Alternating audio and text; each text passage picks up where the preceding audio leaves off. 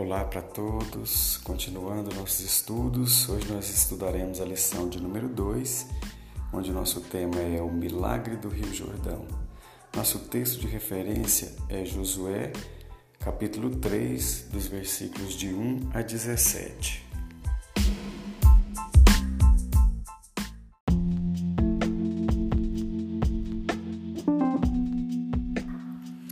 Esse episódio da história do povo de Deus é um dos mais representativos da sua caminhada para tomarem posse da terra prometida. Há 40 anos, eles deixaram o Egito, atravessando o Mar Vermelho sob a liderança de Moisés.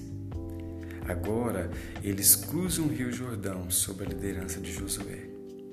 Esse texto nos ensina diversas coisas que precisamos fazer quando queremos ser bem-sucedidos e conquistar os espaços que Deus preparou para nós.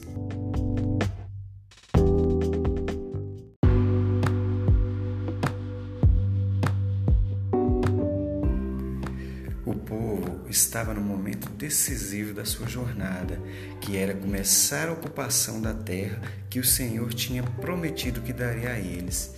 Eles precisavam sair de onde estavam, seguros, protegidos, numa das margens do Rio Jordão, enquanto a terra e os obstáculos e os inimigos estavam do outro lado. Era preciso caminhar em direção ao seu objetivo. Era hora de partir. É muito bom quando entendemos que Deus tem grandes coisas para nós, mas Ele não faz tudo. Temos um papel importante a desempenhar e precisamos fazer a nossa parte. Se quisermos conquistar, temos que conseguir ir adiante, confiando na presença de Deus, o nosso Senhor. O melhor de tudo isso é que Deus não nos deixa sem direção. Ele nos dá a direção por meio da Sua presença, como está em Josué 3, versículo 3. Era isso que a arca representava. Dentro dela estavam as escrituras e outros objetos sagrados que simbolizavam o relacionamento de Deus com o povo. Representava a própria presença de Deus e por isso havia tantas regras sobre como proceder em relação a ela.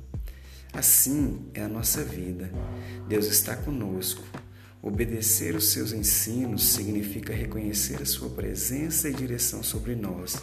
É bom saber que Deus tem a última palavra para a nossa vida e sempre quer o nosso bem.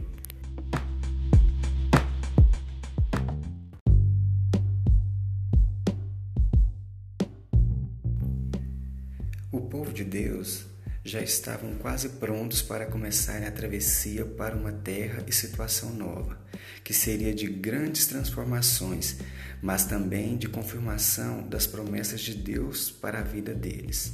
Josué então desafia o povo a santificar-se. O significado disso é separar-se, purificar-se, não continuar contaminados pelas coisas ruins deste mundo. Esse é um desafio tão grande para nós quanto foi para o povo naqueles dias. Se eles tinham que se purificar dos deuses e das práticas religiosas que eram comuns naqueles dias, hoje temos outros deuses e situações que nos tiram da presença do Senhor.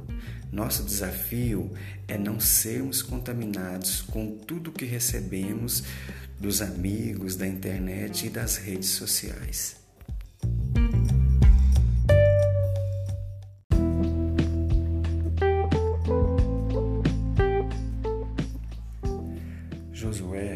Chama o povo e, diferente de muitos líderes da nossa atualidade, ele não esconde as dificuldades e os problemas que o povo enfrentaria.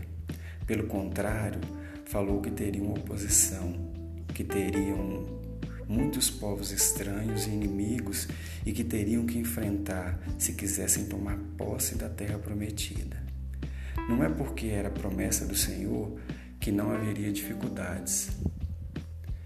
A palavra de Josué para eles, entretanto, era para que ouvissem a palavra de Deus. Josué, capítulo 1, versículo 9. A palavra do Deus vivo e conhecessem os milagres e as vitórias que só ele poderia dar. o que deveriam fazer era ouvir a palavra do Senhor e obedecer.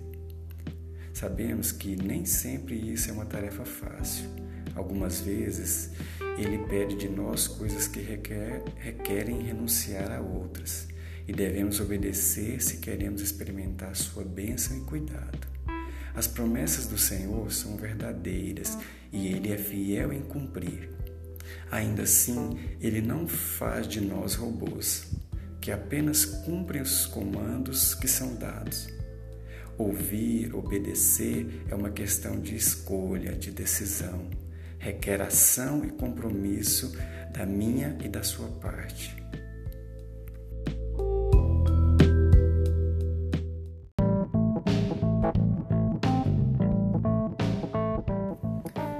Este capítulo do livro de Josué nos diz claramente que um milagre aconteceu.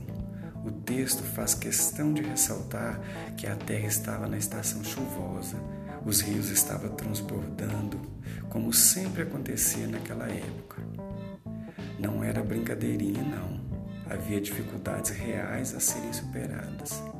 Não havia tecnologia naquele tempo para que pudessem dizer que alguém acionou um botão, as comportas da represa foram fechadas e as águas pararam de circular para que pudessem fazer a travessia ao pé enxuto. Aconteceu um milagre, algo que só Deus poderia fazer. Novamente, Josué faz questão de mostrar que a presença do Senhor que fazia a diferença. Enquanto o povo estava passando, os sacerdotes pararam no meio do rio, agora sem água, segurando a arca nos ombros, até que o povo terminasse de passar. É assim que Deus faz conosco. Ele não nos abandona no meio do caminho. Deus quer que passemos pelos rios de dificuldades da vida a pé enxuto. Para isso, eu e você precisamos confiar, ouvir a sua voz e obedecer.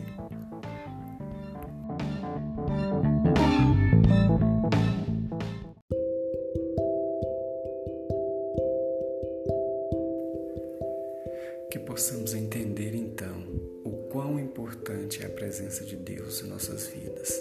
É ela que dá a direção para o nosso caminhar. Que possamos entender o quão importante é a palavra do Senhor, pois é ela que nos ensina como devemos andar.